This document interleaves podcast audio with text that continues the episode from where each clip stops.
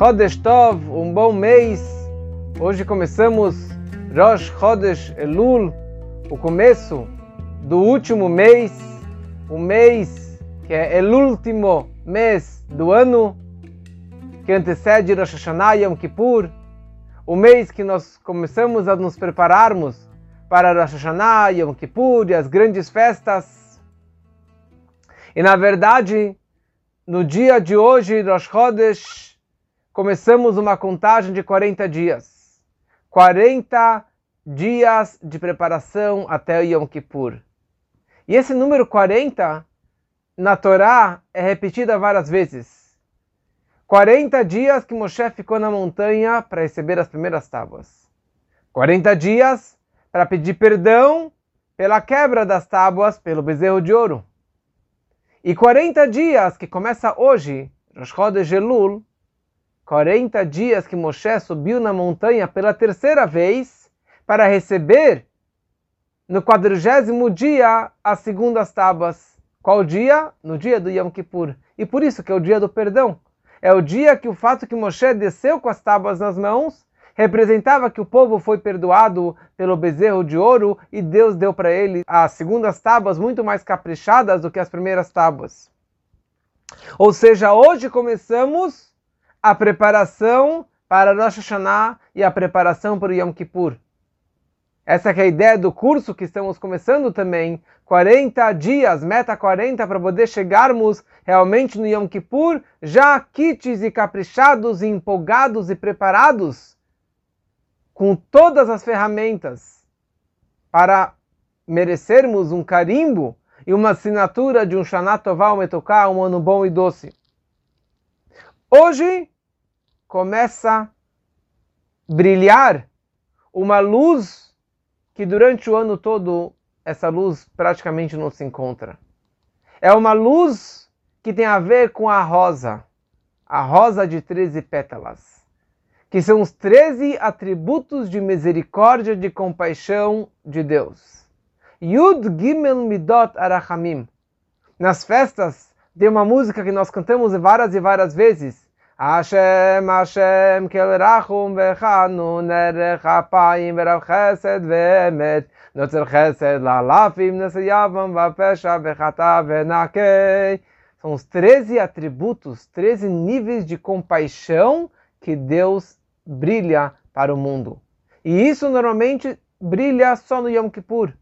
No Shabbat, no Yom Tov também tem uma revelação como essa. Mas neste mês, a partir de hoje, essa presença divina, essa luz máxima, esse amor, essa compaixão divina está revelada para todos. Opa! Mas hoje, o que, que tem de especial? O que, que tem de tão especial neste mês de Elul? É um dia normal? Não é um Shabat? Não é, é um Yom Tov? Não é uma festa? Porque nas festividades também tem essas revelações máximas. Você não pode trabalhar, não pode cozinhar, não pode isso, não pode aquilo. Esse mês de Elul é um mês normal. É o mês que você pode trabalhar, você pode cozinhar, você pode fazer tudo o que você quiser. Tem alguns costumes nesse mês. Escutar o shofar, dar mais caridade, mais sedaká, fazer um alto balanço? Sim, mas continua sendo dias normais. Então o que, que tem de especial nesse mês que a mesma revelação que tem no dia mais elevado do Yom Kippur também tem durante o mês todo esses 13 atributos de misericórdia, 13 níveis de compaixão divina.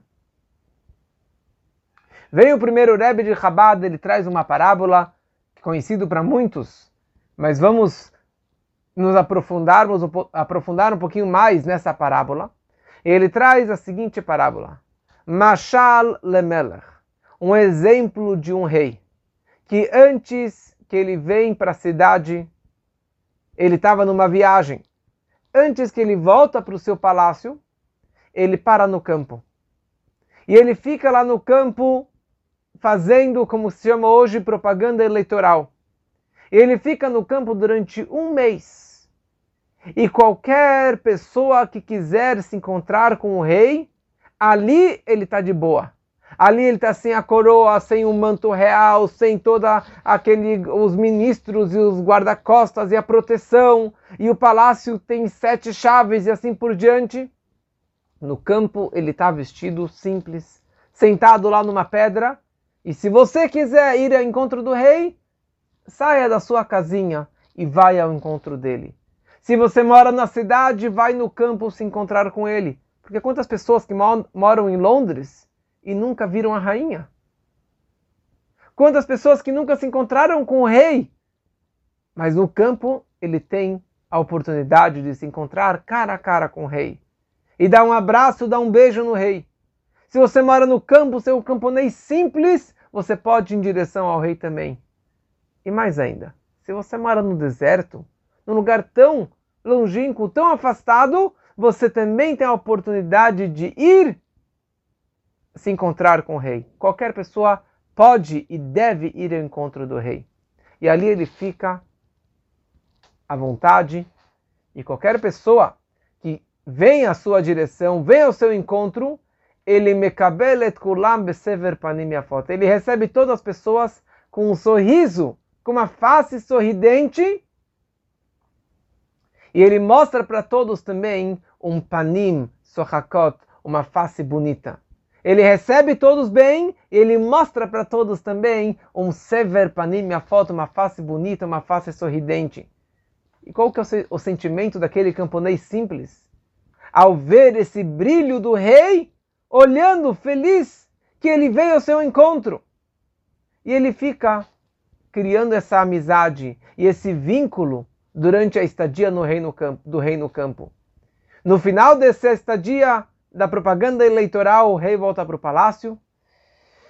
E novamente todos os portões e guarda-costas e os cachorros e o detector de metais e assim por diante. E ninguém pode entrar mais no palácio. Fora os ministros e os queridos do rei. E aqueles que têm um contato íntimo, próximo com o rei. Se a pessoa se aproximou durante o campo, a propaganda eleitoral, e conseguiu o cartão de visita do rei, ele tem a oportunidade de entrar pela portinha do fundo e entrar direto no aposento real, na frente do trono do rei. Quando eu era jovem na Estivá, o senhor Samuel Klein, de abençoada memória, que era dono da Casas Bahia, ele veio na Estivá, e eu era um garoto, ele falou, uma, falou umas palavras com português bem fraco que ele tinha na época. E no final da visita, ele deu um cartão de visita para cada pessoa. Ele deu o seu cartão de visita Samuel Klein plastificado, falou qualquer coisa que vocês precisarem, podem bater na minha porta. Eu me senti muito honrado. E acho que talvez até tenha guardado esse cartão até hoje. No final da visita do rei, ele deixa um cartão de visita. Ele deixa um Easy Pass para que você possa entrar direto dentro do palácio. Assim também durante todo esse mês de Elul, Deus está no campo. Deus ele está reveladamente no campo, significa aqui a nossa altura acessível a qualquer pessoa mais ignorante, mais afastada, mais simples que ela seja.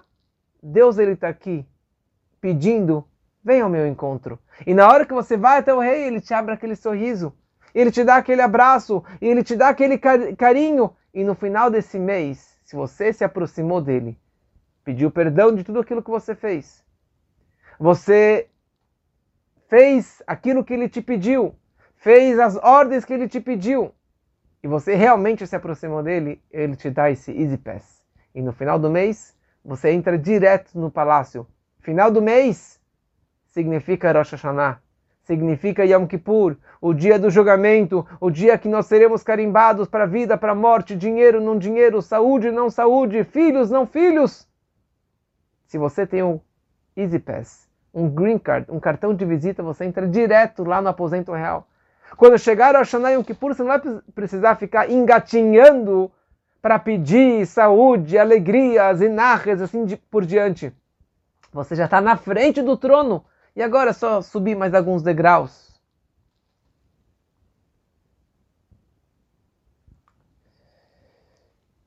Três atributos de misericórdia. O primeiro deles é Kel. Kel é a primeira irradiação da luz infinita de Deus. Kel representa o atributo de bondade, de chesed divina. E isso, na verdade, todo judeu tem naturalmente, querendo ou não, mesmo aquele mais afastado, ele tem dentro da alma dele. Qual é a prova disso? Porque o nosso nome é Israel, Benei Israel. Você pode dividir Israel em três palavrinhas ou três letras: Yud, Sar, Shin, Reish, é Sar, Alev, Lamed, é o nome de Deus. Todo judeu, ele tem dentro de si uma alma judaica. Essa alma judaica, essa presença divina, esse Kel, é o Sar, é o ministro dentro do judeu. O nome de Deus, a essência divina, é o ministro, sempre está dominando, sempre está presente do, dentro do judeu. E essa que é a primeira revelação. No momento que vem essa revelação e você vai em encontro dessa luz, dessa presença divina, você acaba se conectando cara a cara, intimamente, profundamente com a essência da tua alma e com a essência de Deus. Só que é interessante que Deus ele vai para o campo. Por que ele não vai para o deserto? Ou por que todo mundo não vai em direção ao rei no, na cidade? Porque a cidade tem muitos prédios, é um lugar mais seco, é um lugar que não é acessível. Nem todas as pessoas mo podem morar no centro da cidade, nem todas as pessoas podem morar num lugar tão caro. A maioria das pessoas não conseguem morar em São Paulo, não conseguem morar em Moscou, morar em Nova York, em Manhattan, num lugar mais caro. O campo é um lugar aberto para todos. Qual a diferença entre o campo e o deserto? O deserto é um lugar seco, é um lugar que não tem vida porque não tem água, é um lugar que não tem vegetação, é um lugar que ninguém mora no deserto, fora os beduínos, mas ninguém mora no deserto. E a Torá fala um lugar que Adam, que o homem não mora lá. O homem representa, o homem supremo representa Deus. Deus não paira, Deus não mora no deserto, porque é um lugar das impurezas, é um lugar de cobra, serpentes, escorpiões e lagartos e assim por diante. Isso é o lugar do deserto. É um lugar seco, um lugar morto. Tem muitas pessoas perdidas no deserto. Tem muitas pessoas que eles estão sem vegetação, que eles não têm, que eles moram num lugar seco, um lugar que não tem divindade, que não tem vida judaica. Mas ele também tem a oportunidade de ir ao campo porque o campo é um lugar que tem vegetação, é um lugar que tem plantas, que tem, que tem vida, que tem animais e que tem frutas. E é um lugar onde que tem vida judaica também. É um lugar onde que a presença divina se encontra. Então isso que representa o campo. Então mesmo uma pessoa perdida, afastada, que está lá longe no meio do deserto, um judeu que não fez nada durante o ano, um judeu que esqueceu sua identidade, ele perdeu a sua conexão, mas ele continua sendo Israel. O Kel Sar, o nome de Deus continua sendo o seu ministro, continua dominando na sua vida. E essa é a oportunidade no momento que o Kel, que o primeiro nível dos três atributos de misericórdia, começam a brilhar neste dia até Yom Kippur, você tem a oportunidade de sair da sua casinha, sair da sua zona de conforto e ir, simplesmente ir em direção ao rei. Isso representa o trabalho principal do mês de Lula, chuvá. Chuvá é retorno, mas retorno significa duas palavras: abandonar o pecado ou saber que você está errado, saber que você estava na estrada da, na estrada errada, que você estava indo para a direção errada, muito distante do palácio do rei. Você estava indo muito distante da vontade divina. Chuvá significa retornar, um U-turn. Você fazer uma volta 180 graus e no momento que você pisou na estrada correta, você já está na estrada da vida, na estrada que te leva ao palácio, na estrada que te leva a se conectar com Deus. E isso que é o trabalho de, Elul. Você abandonar as más atitudes, as más, eh, os más comportamentos que você teve durante o mês, durante o ano, na verdade. Mas não basta só o coração. Não basta só esse sentimento, ah, eu gostaria de. Mas você tem que ter atitudes também. Você tem que dar os passos em direção ao rei.